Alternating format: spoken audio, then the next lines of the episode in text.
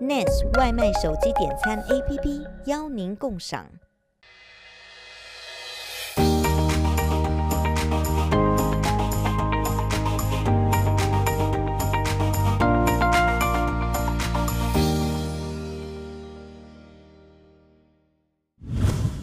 二零年因为新冠肺炎大流行，不论是否染病，民众对于自身健康保险是否足够覆盖诊断以及医疗支出感到恐慌。加上失业率飙高，被裁员的人没有了公司健保，还能有哪些选择？今天邀请到华兴保险的高级健保规划师 Anna 来为大家解答。欢迎 Anna。哎，主持人好。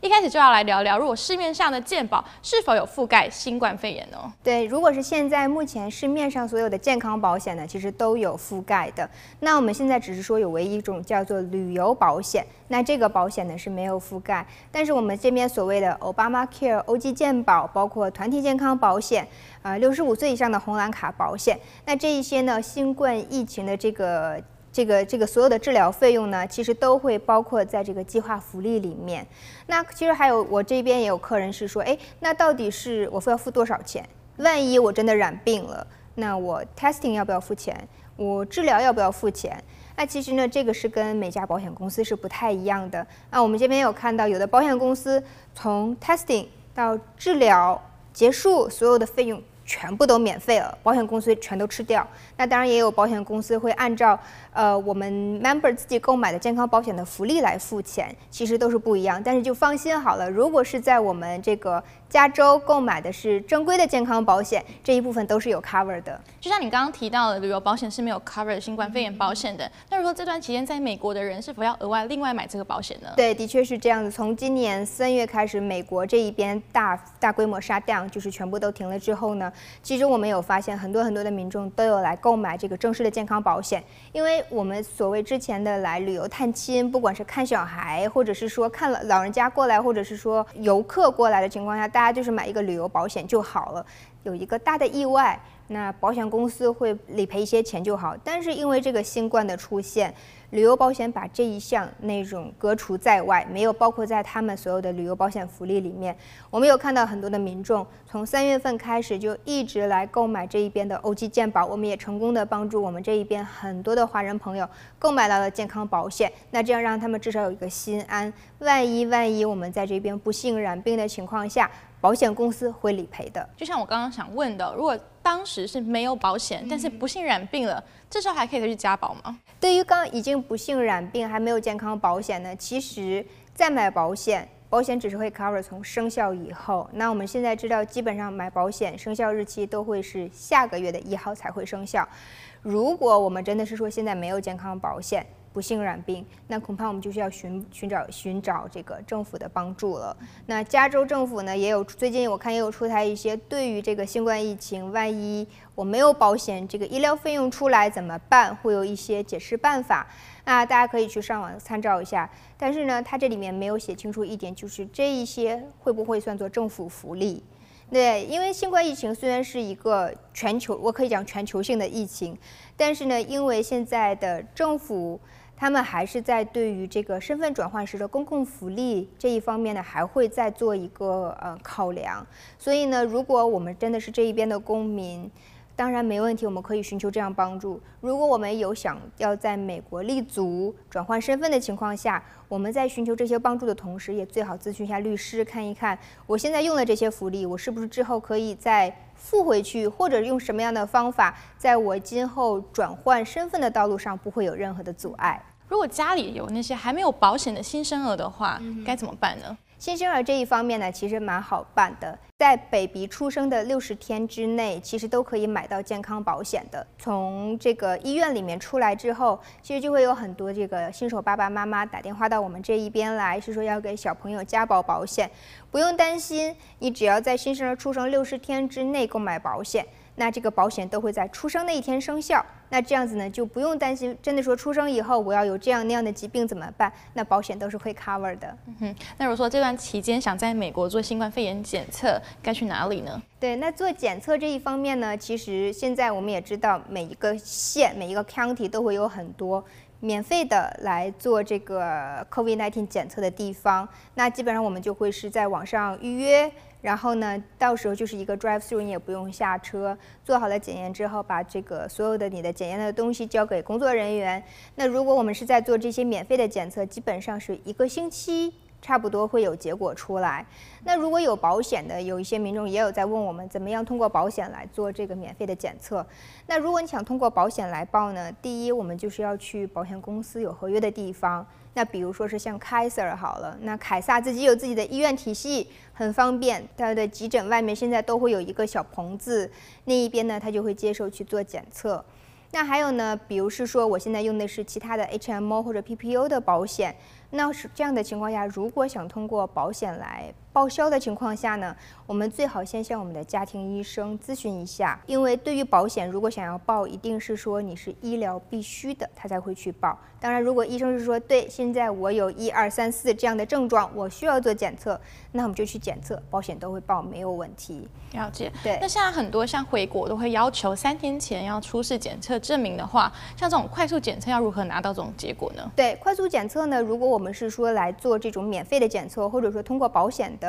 我们目前看到的时间上没有不太允许，他们没有办法在二十四到四十八小时之内能够把这个检测结果拿出来。那这样的情况下，恐怕我们就要付一点点钱，让他去加速处理。对，那其实呢，像在我们这一边，包括有很多地方，我们直接 Google 二十四小时 turnaround 的 COVID test，其实就有很多的这个呃实验室出来。那你最好在这个去之前打电话先确认一下。我看到在这个洛杉矶县吧，大约的价钱都是一百五十块钱左右，你就可以拿到第二天结果的这样 COVID 的检测。所以现在有很多的这个实验室已经开始做这样检测了，大家可以从网上找一找。那很多，大家也可以记得要提前预约，那拿到结果就可以顺利回国了。再来谈谈疫苗好了。好，究竟因为大家都知道新冠疫苗快要出来了嘛，究竟这疫苗到底要不要打呢？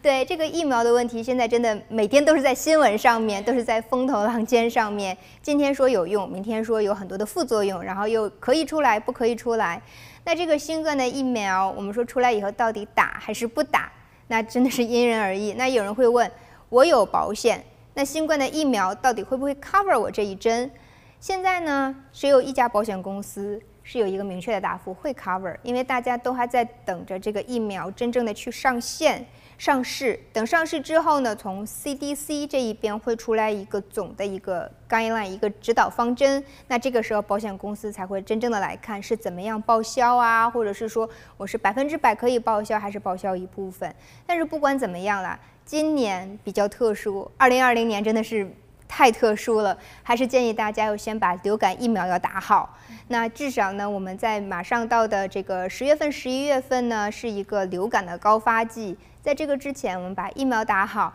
至少让自己的身体有多一些抵抗力。疫情期间，健保跟以往有什么改变吗？最大的改变是看诊的方式。那之前呢，我们都是说身体不舒服啊，或者怎么样，我们给医生打电话预约，然后呢，甚至有的地方人比较少，我们会直接 walk in 到诊所里面。那因为这个现在新冠疫情很多的地方，第一他们不再开门，变成了网络看诊。